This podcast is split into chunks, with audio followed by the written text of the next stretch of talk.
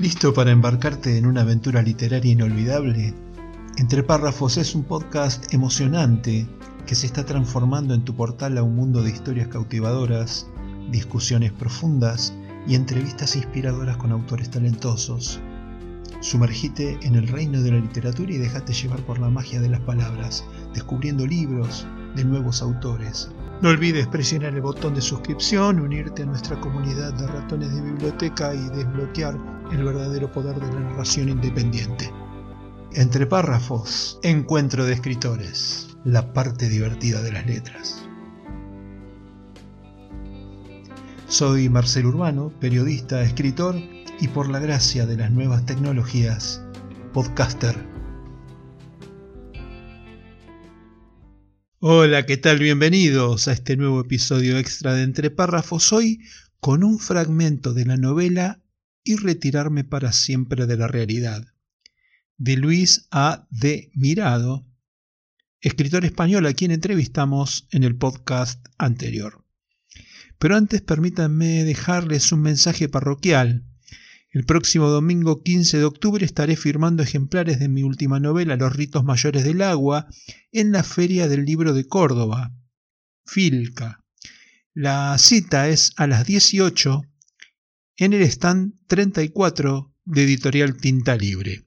Si son de Córdoba, allí los espero.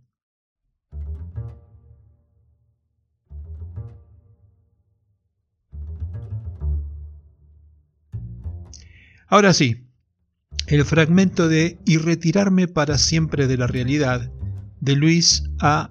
de Mirado. Necesitaba un plan. Meterse en la casa de un vecino con el que no mantienes ninguna clase de relación no es tarea fácil. Quizá lo sea en las películas o en las noveluchas baratas, pero en la vida real todo el mundo pide un motivo para que te metas en su casa. Y hay que inventarse uno bueno.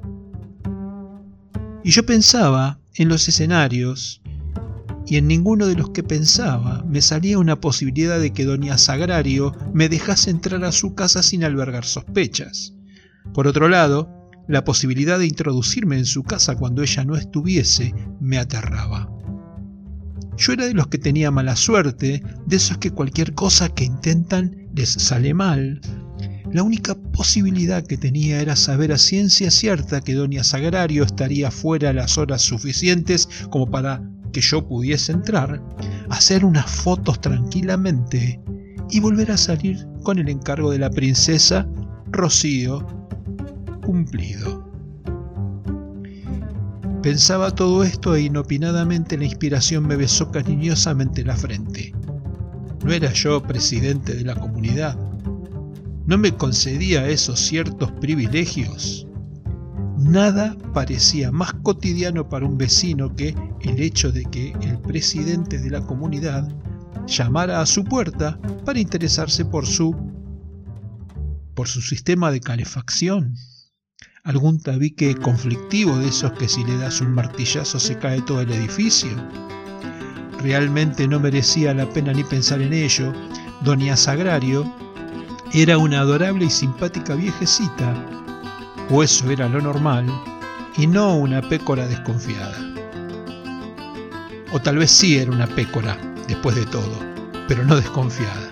De hecho, creo que alguna vez la vi sonreír o guiñar un ojo, no recuerdo exactamente qué le vi hacer, pero era algo que alejaba cualquier sospecha sobre la posibilidad de que ella fuera una persona oscura, descreída.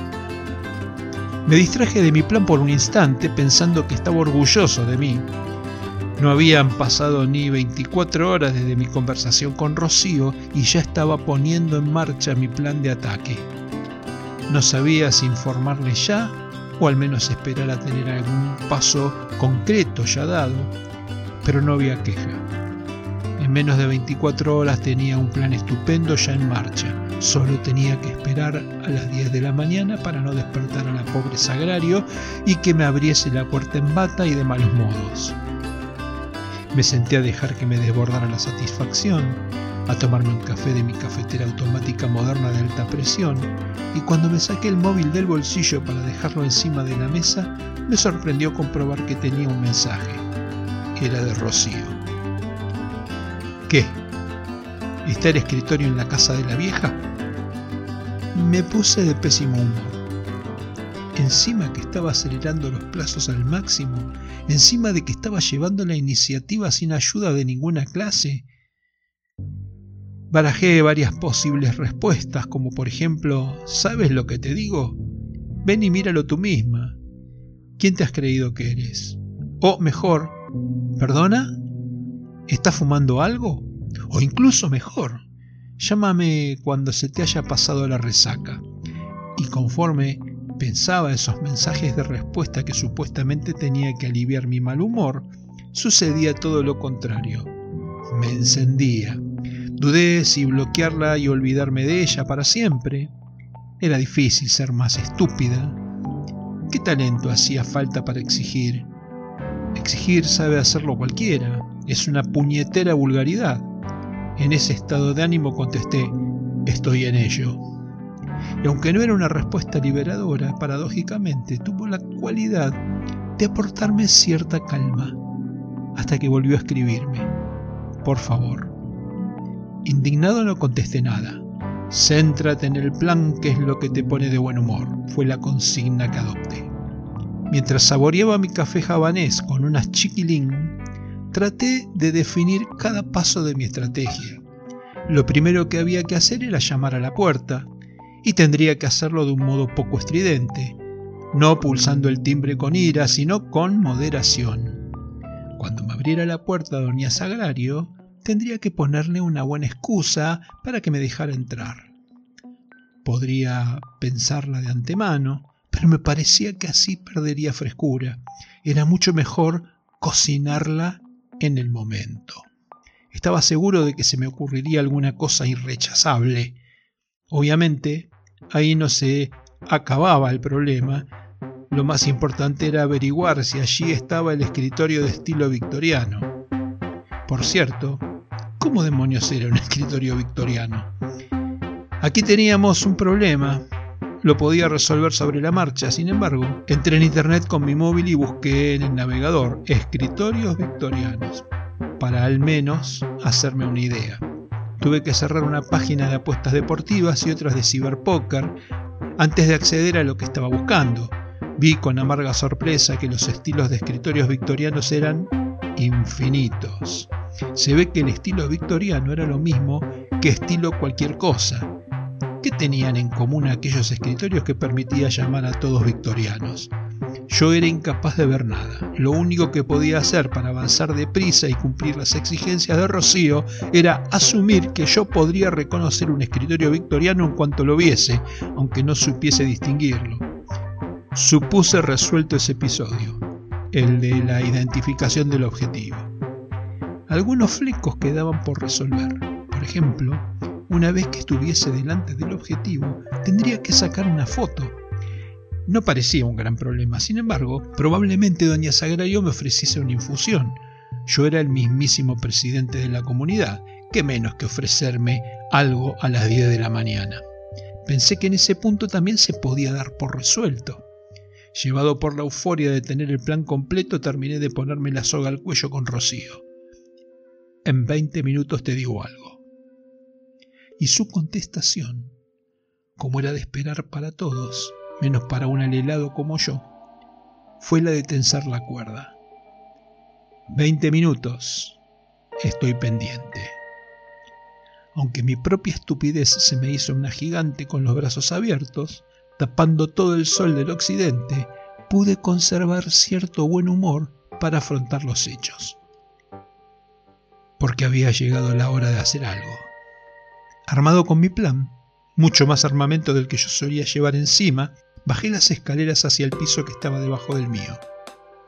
Hacía un poco de frío, además. Durante un instante pensé que era algo psicológico, que lo que bajaba a la temperatura era el momento de la acción. No, resulta que la ventana del descansillo estaba abierta de par en par y eso no era lo peor.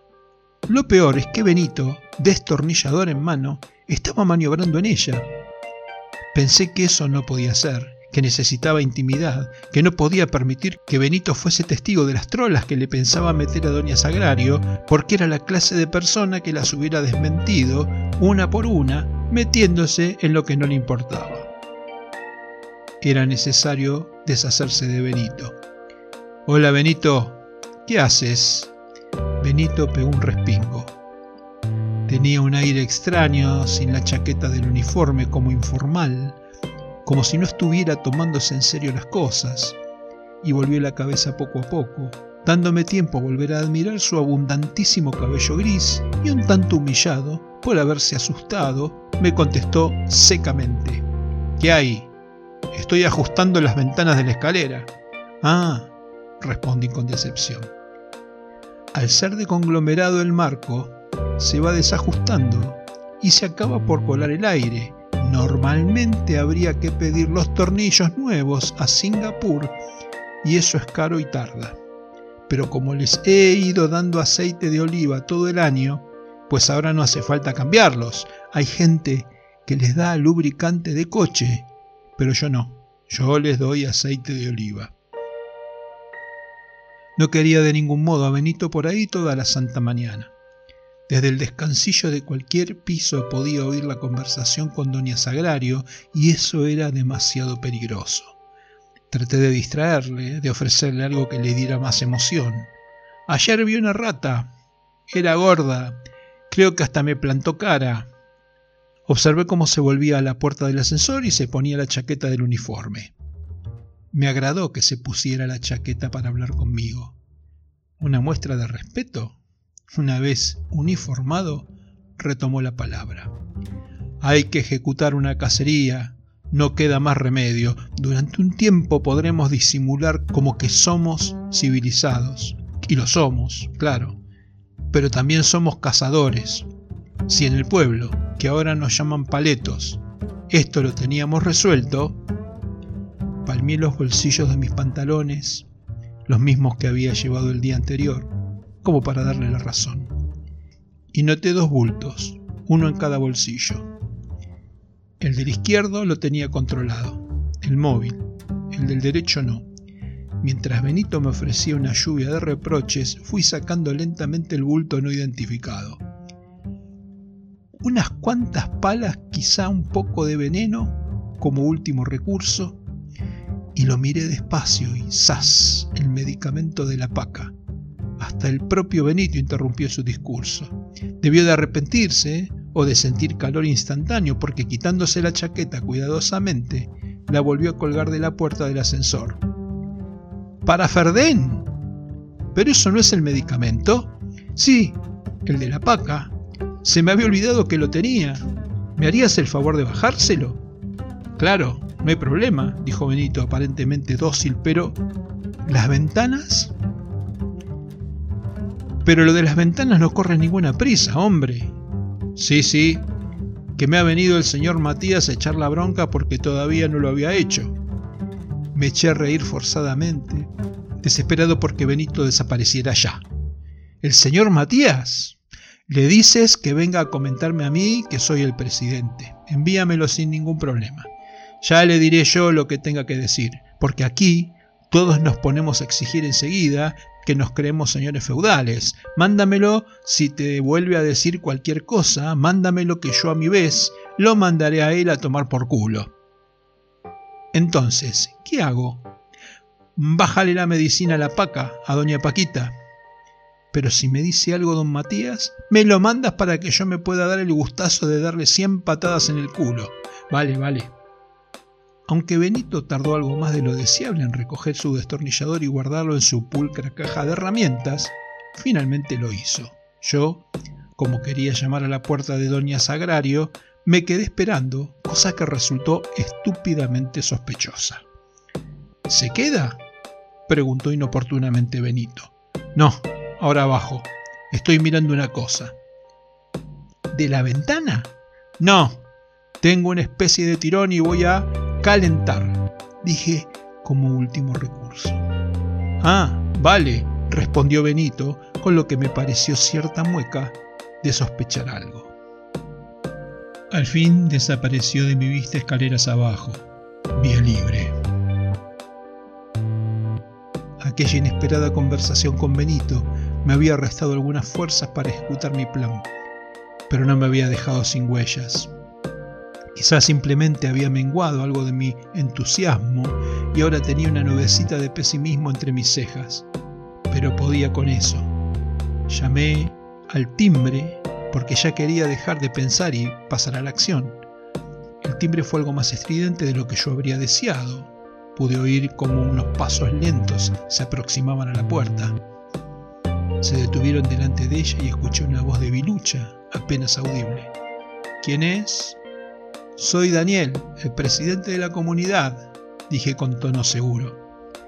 Durante un instante se hizo el silencio Temí que doña Sagrario me preguntara por mis intenciones antes de abrir la puerta, pero escuché aliviado cómo se descorrió el cerrojo, y luego otro, y otro más, incontables cerrojos, después un pestillo, y por último se abrió una rendija de la puerta y pude vislumbrar parte del rostro arrugado de doña Sagrario. Me pareció que, reflejando asombro, como si el hecho de que el presidente de la comunidad llamara a su puerta fuese lo más raro que pudiera pasar. Esa mirada sorprendida me hizo sentir incómodo. Hasta aquí el fragmento de la novela Y retirarme para siempre de la realidad de Luis A. de Mirado, escritor español, a quien entrevistamos en el podcast anterior. Espero que lo hayan disfrutado como yo. Quiero invitarte a que me sigas en mis redes. Podés hacerlo por Facebook, Instagram, YouTube, etc. Con tu apoyo puedo seguir creciendo para entregar mejores programas cada vez más atractivos. También podés suscribirte desde mi sitio web al newsletter en el que cada miércoles comparto mis notas periodísticas, siempre sobre temas de la literatura y su relación con la realidad nacional e internacional. Dale, dame tu like, déjame tu comentario en YouTube o en las notas del podcast en mi web. Entre párrafos, la parte divertida de las letras.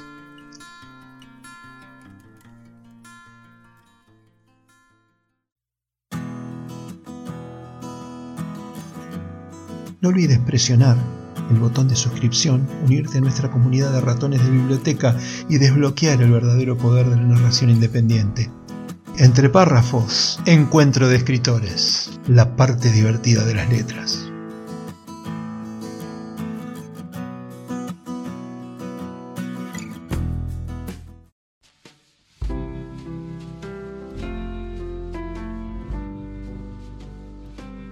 Hasta aquí, entre párrafos, Encuentro de Escritores. Un podcast emocionante sobre literatura independiente Aquí estarás descubriendo libros donde las palabras cobran vida y las emociones desbordan. Unite a nuestra comunidad y descubrí la magia de la literatura en cada episodio.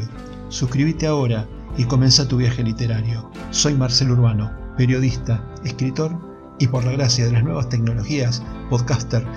Te espero en el próximo programa.